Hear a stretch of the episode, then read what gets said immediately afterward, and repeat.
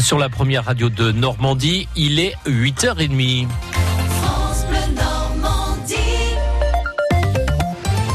Vos informations avec Didier Charpin. L'enquête avance Didier après la mort d'un enfant renversé par une voiture dans le sud-Manche. Une personne est toujours entendue dans les locaux de la gendarmerie où elle s'est présentée d'elle-même, mais pour l'heure pas de précision sur son éventuelle implication dans ce drame survenu samedi dernier. Cet enfant de deux ans renversé devant son domicile au Loge Marchy près de Saint-Hilaire-du-Harcourt, renversé par une voiture qui ne s'était pas arrêtée. À Avranches, la caserne de gendarmerie porte désormais le nom d'Arnaud Beltrame. Une cérémonie a été organisée hier pour saluer la mémoire de ce gendarme tué lors de l'attentat de Trèbes il y a un peu plus d'un an.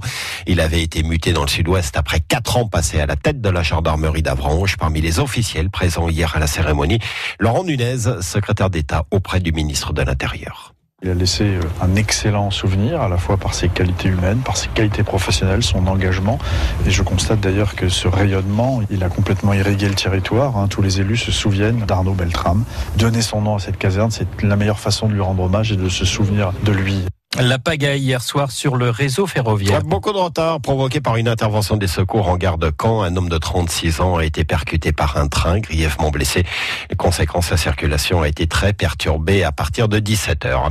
La SNCF critiquée aussi après une défaillance de son service junior et compagnie, service payant pour accompagner des enfants qui voyagent seuls.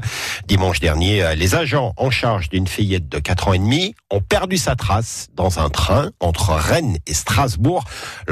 Est descendu dans une autre gare. Son père, Pascal Eichmann, l'a appris sur le quai à Strasbourg et de façon assez brutale. On me dit on est désolé, on a que la valise, on l'a perdu votre fille. Et sur le coup, euh, c'est comme si j'entendais plus rien. C'est, j'ai vu noir, j'ai dit non, c'est pas possible. Si si, on s'excuse, mais elle est sortie avec un autre groupe, on l'a pas remarqué. Elle s'est peut-être faufilée vu qu'elle est petite. Et donc on a quand même réussi à trouver euh, un train qui vient sur Strasbourg pour récupérer votre fille. Ma plainte n'est pas pour moi spécialement, c'est pour euh, réagissent, que ça n'arrive déjà plus à ma fille et que ça n'arrive à aucun autre enfant. Et de son côté, la SNCF a bien confirmé qu'il y a eu erreur de ses services. En football, maintenant, une large victoire de l'équipe de France féminine. 4-0 hier soir, c'était contre le Danemark. Résultat convaincant contre cet adversaire vice-champion d'Europe et à deux mois maintenant de la Coupe du Monde de football féminin et qui aura lieu en France. En Ligue 1, match en retard ce soir. Nîmes reçoit Rennes, coup d'envoi à 19h. Elle vient de rouvrir après 18 mois de travaux et c'est une belle idée de visite pendant les vacances de Pâques. La maison de Victor Hugo sur l'île anglo-normande de Guernesey, entièrement restaurée grâce au mécénat de la Fondation Pinault. Un haut lieu de la littérature, c'est là que l'auteur a écrit quelques-uns de ses plus beaux chefs-d'œuvre comme Les Misérables ou encore Les Travailleurs de la mer.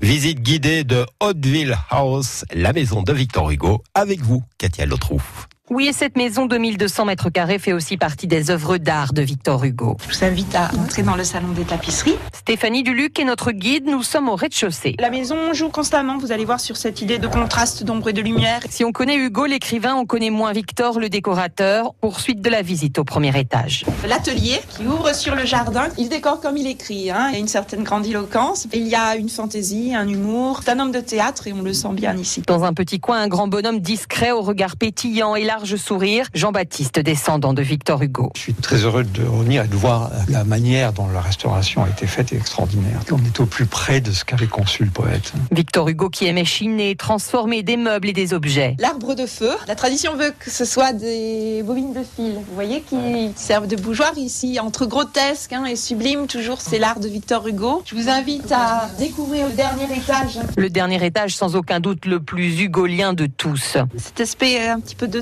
hein, de verdure qui arrive comme ça dans ce que Victor Hugo a appelé le Crystal Palace, qui est devenu comme ça petit à petit le lookout, la pièce d'écriture. Les tables d'écriture sont ici, vous voyez, de part et d'autre, dans les angles, face à la France, quand le temps est clair. On aperçoit la côte normande, le côte d'Antin. Pour son descendant Jean-Baptiste Hugo, cette maison représentait la vie de son ancêtre. Je pense que la mer a été euh, une des muses les plus euh, fortes. Il a repris des racines ici, sur ce rocher, en fait. C'est ici qu'il est devenu le prophète. Marc Lefebvre, président du département de la Manche, y voit aussi toute l'inspiration politique de Victor Hugo. Généralement, on commence plutôt quand on est jeune, un peu contestataire, et on arrive sur des positions euh, plus euh, bien pensantes, si je puis dire, en tout cas pour l'époque. Et lui, il a suivi le cheminement inverse, et c'est la preuve d'une forte personnalité, mais aussi euh, voilà quelqu'un qui a affirmé des valeurs. Et puis il y a sa chambre, sorte de cabine de capitaine de bateau. Vous voyez, c'est extrêmement euh, austère, hein, sans confort. C'est la vue sur son jardin magnifique, sur la mer. Ici, on arrive à un apaisement. Un apaisement après 15 ans de douloureux exil, loin de la France, mais dans cette maison d'Hauteville House que Victor Hugo aimait tant. Un reportage à Guernesey de Katia Lautrou et toutes les photos de la maison de Victor Hugo sont à retrouver sur francebleu.fr.